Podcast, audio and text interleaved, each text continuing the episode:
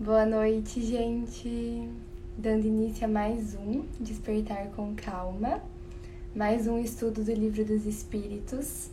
E hoje a gente vai começar a falar sobre a felicidade e a infelicidade relativas. Então, antes de iniciar o estudo de hoje, eu convido vocês a fecharem os olhos em um momento de oração. E nesse momento eu peço para que a espiritualidade amiga, nossos guias espirituais possam estar aqui com a gente nesse momento de estudo, nos guiando pelas melhores reflexões diante de cada uma das questões de hoje, nos amparando, nos conduzindo. Peço para que a gente possa emanar a energia desse momento para todos os seres que necessitem dela e que a gente possa também usar ela durante a nossa noite de sono, durante o nosso dia de amanhã, como uma chama, uma luz que nos mantenha conectados com essa energia espiritual, crística, amorosa. Que assim seja. Bom, então hoje a gente dá início ao livro quarto do Livro dos Espíritos, em que a gente vai falar sobre as penas e gozos terrestres começando então pela felicidade e infelicidade relativas. Começando pela questão 920, Kardec questiona os espíritos. O homem pode gozar sobre a terra de uma felicidade completa? E aí os espíritos respondem: não, visto que a vida lhe foi dada como prova ou expiação mas depende dele amenizar seus males e ser tão feliz quanto se pode ser sobre a terra.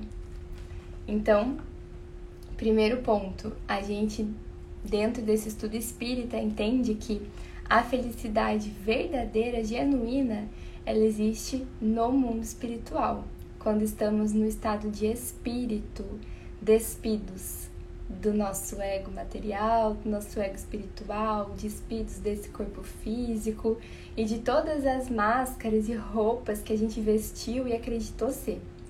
Então é nesse momento, despido de tudo, em que a gente entra em contato com essa felicidade verdadeira.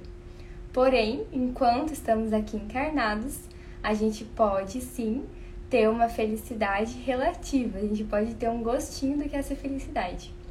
E aí eu fico pensando assim nos momentos em que eu mais senti comunhão com essa energia crística, no quanto eu realmente me senti feliz. E aí eu penso, nossa, se essa é uma felicidade relativa, então eu não vejo a hora, né?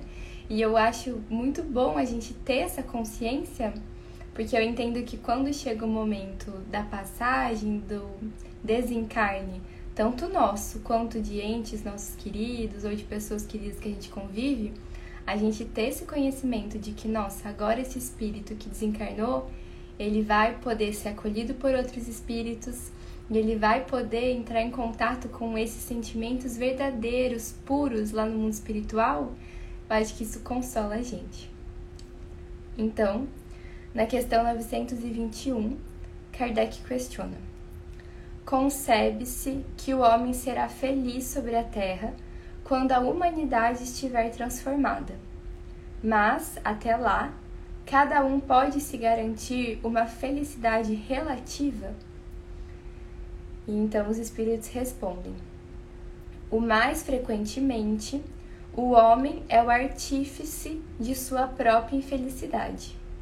Praticando a lei de Deus, ele se poupa dos males e chega a uma felicidade tão grande quanto comporta sua existência grosseira. Então, algumas, né, algumas pontuações que a gente pode fazer aqui nessa resposta. Primeiro, a gente viu quando a gente estava estudando sobre o egoísmo, dois episódios atrás, que para que a gente consiga fazer essa depuração, essa extinção verdadeira do nosso egoísmo, é necessária toda uma transformação social que é que está ocorrendo, né? A gente está num momento de transição planetária, passando de um mundo de provas e expiações para um mundo de regeneração. Existem novos espíritos mais elevados reencarnando aqui no planeta Terra, então essa transição está ocorrendo. A gente vai ter ainda muito mais nos próximos anos toda uma modificação da nossa estrutura social, educacional, para que a gente possa se depurar cada vez mais do nosso egoísmo e viver cada vez mais numa sociedade mais justa, fraterna, amorosa, caridosa. E nesse momento a gente vai estar mais próximos dessa felicidade que a gente vai sentir no mundo espiritual. Mas ainda assim, enquanto nós estivermos revestidos de um corpo feito de matéria grosseira, que é o nosso corpo físico, a gente ainda vai estar assim distantes dos nossos sentidos por completo espirituais.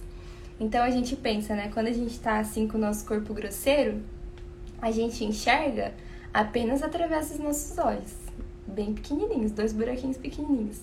A gente ouve apenas através dos nossos ouvidos. A gente sente apenas através da nossa pele.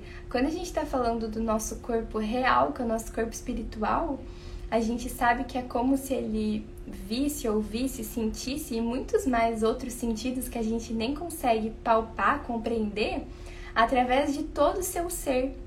Então imagina se todos os seus sentidos são muito mais apurados e se há muito mais sentidos do que a gente conhece, então, a felicidade, então os sentimentos bons, eles vão ser também muito maiores sem essa veste grosseira que é o nosso corpo físico.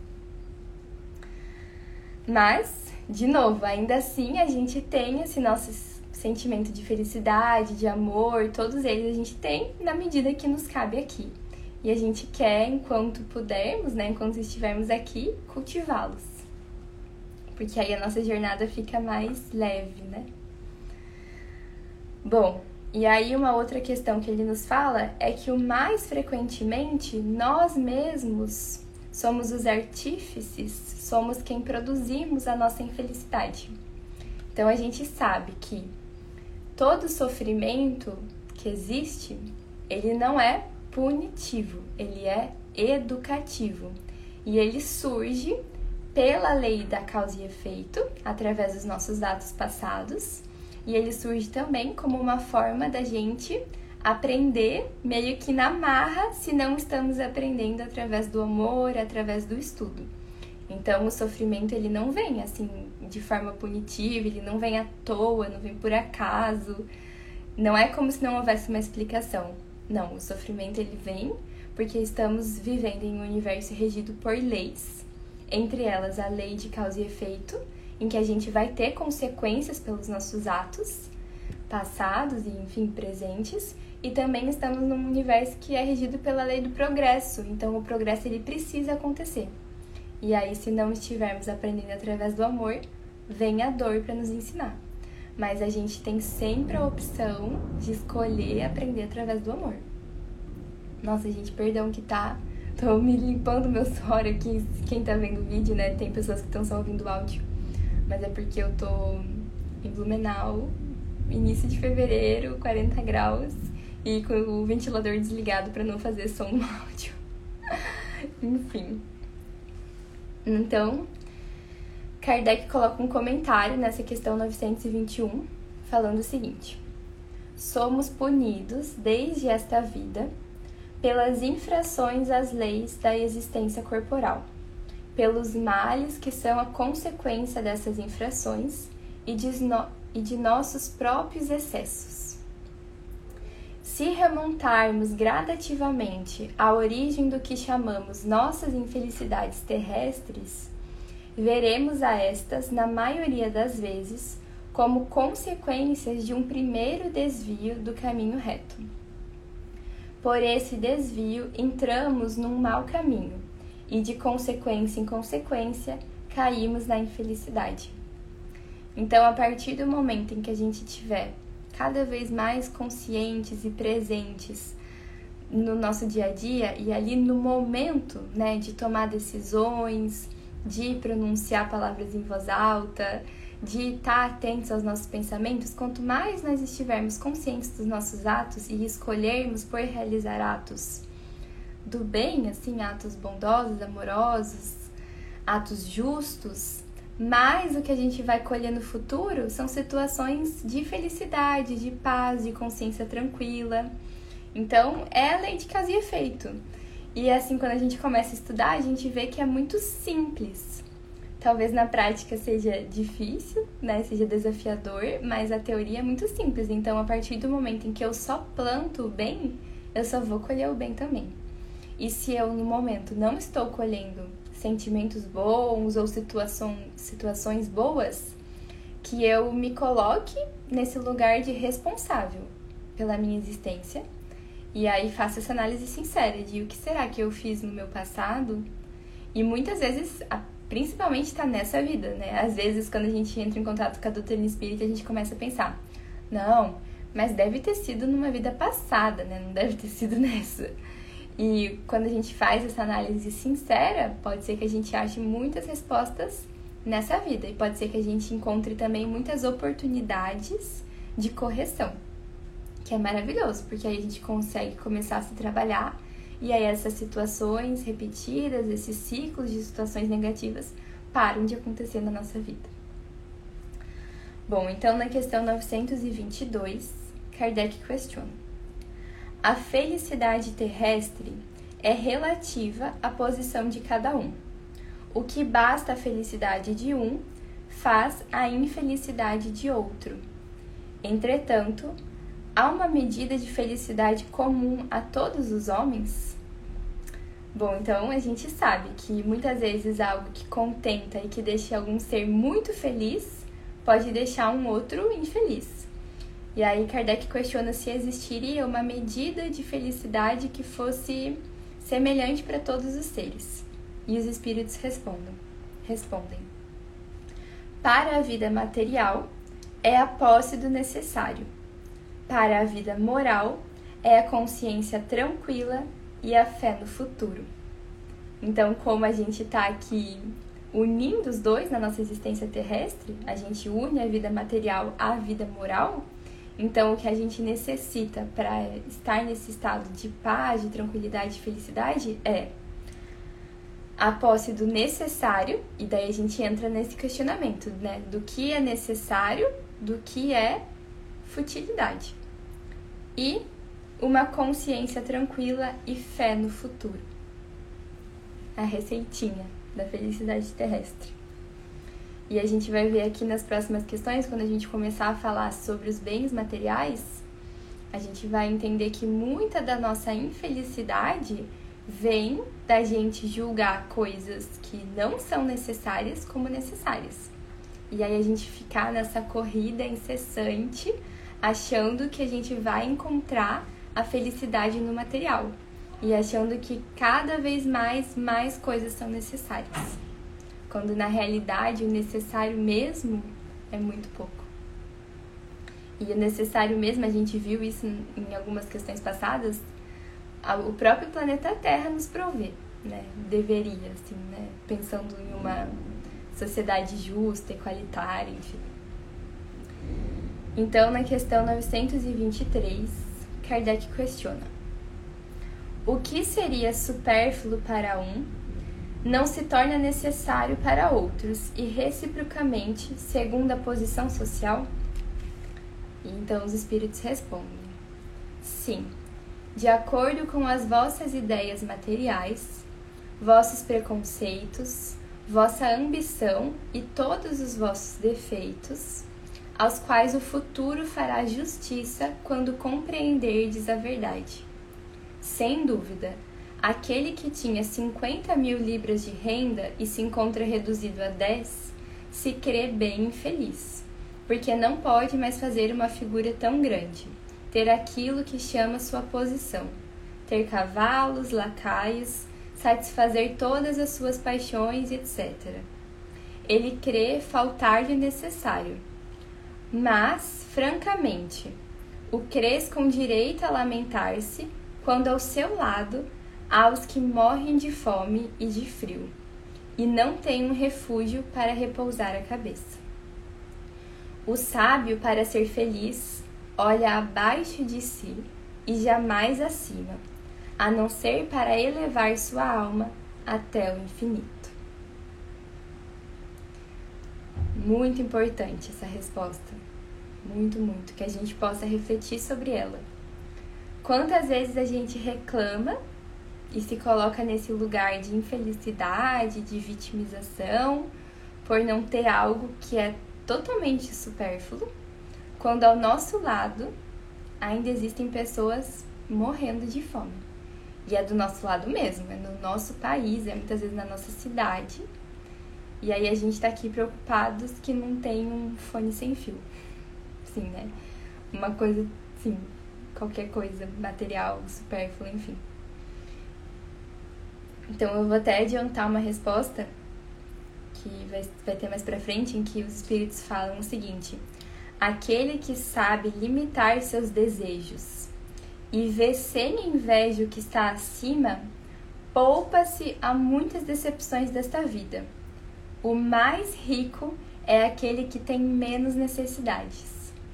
Então, quanto mais a gente conseguir ter esse discernimento, ter essa clareza do que é realmente necessário, do que é que eu preciso para me sentir em paz, tranquila, feliz, de quais são os meus objetivos. Será que o meu objetivo principal dessa vida é ser muito rica financeiramente? Ou será que o meu objetivo principal dessa vida é me elevar moralmente, conseguir amar todos os seres, conseguir alcançar essa energia crística e permanecer nela, conseguir viver em caridade, agir com justiça, ser uma pessoa assim muito verdadeira, né, muito estar aqui para servir e amar, ter uma família amorosa, ter uma rede de amigos amorosos também. Então, qual será que é o meu objetivo de vida, né? Aonde é que eu estou buscando essa felicidade? Enfim, na questão então 924, Kardec questiona: Há males que são independentes da maneira de agir e que atingem o homem mais justo. Não há algum meio de se preservar deles? Então os espíritos respondem: Nesse caso, ele deve se resignar e suportá-los sem murmurar. Opa, acho que deu uma travadinha na resposta, mas já voltamos. A resposta então da questão 924, em que Kardec questionou sobre os males que acontecem para aquelas pessoas que já estão numa posição de serem justas e serem caridosas, enfim. E aí os espíritos respondem: nesse caso, ele deve se resignar e suportá-los sem murmurar, se quer progredir. Mas ele possui sempre uma consolação na sua consciência que lhe dá a esperança de um futuro melhor, se faz o que é preciso para obtê-lo.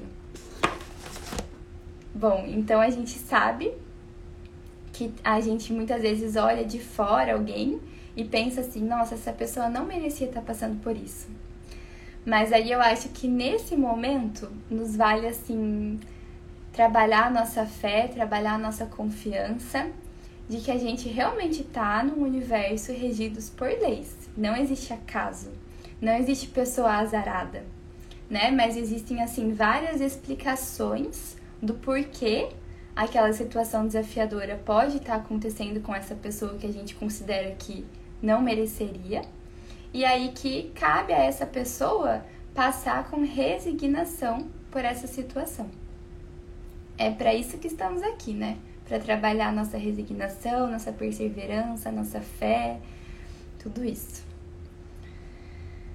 Então, na questão 925, Kardec questiona: Por que Deus favorece com os dons da fortuna certos homens que não parecem merecê-los? E aí, de novo, o nosso julgamento, né? De querer se colocar nessa posição de quem tá julgando quem merece, quem não merece tal coisa, sendo que existem leis que estão fazendo isso, existem muitos espíritos que estão fazendo esse trabalho também.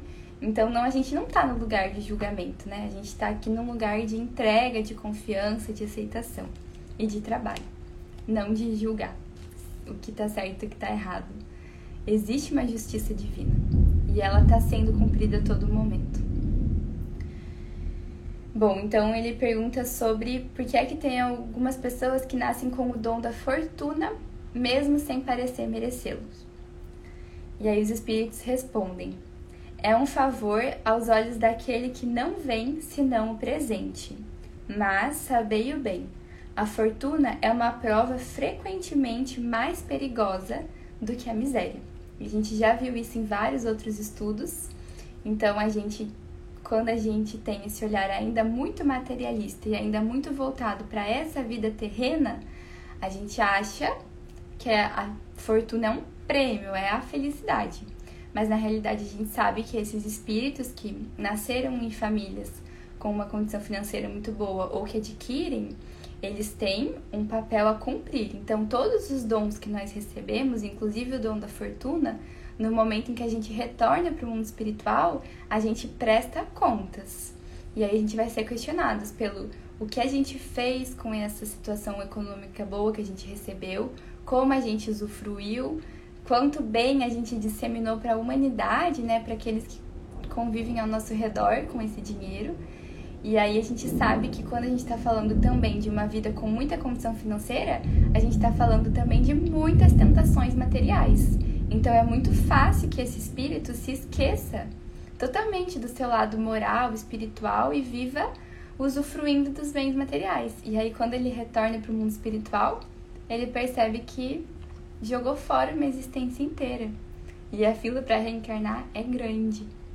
Então a gente tem que aproveitar muito para nos desenvolver mesmo, né? Nos desenvolver espiritualmente, moralmente, intelectualmente enquanto estamos aqui porque é uma oportunidade maravilhosa que recebemos. Enfim, então assim, a gente ainda vai falar bastante sobre esse tema da felicidade e infelicidade relativas. Por hoje a gente encerra e amanhã a gente dá continuidade. Agradeço imensamente todos que estiveram aqui, encarnados e desencarnados. E assim, então, eu dou por encerrado o estudo de hoje. Gratidão, gente, e até amanhã. Um beijo.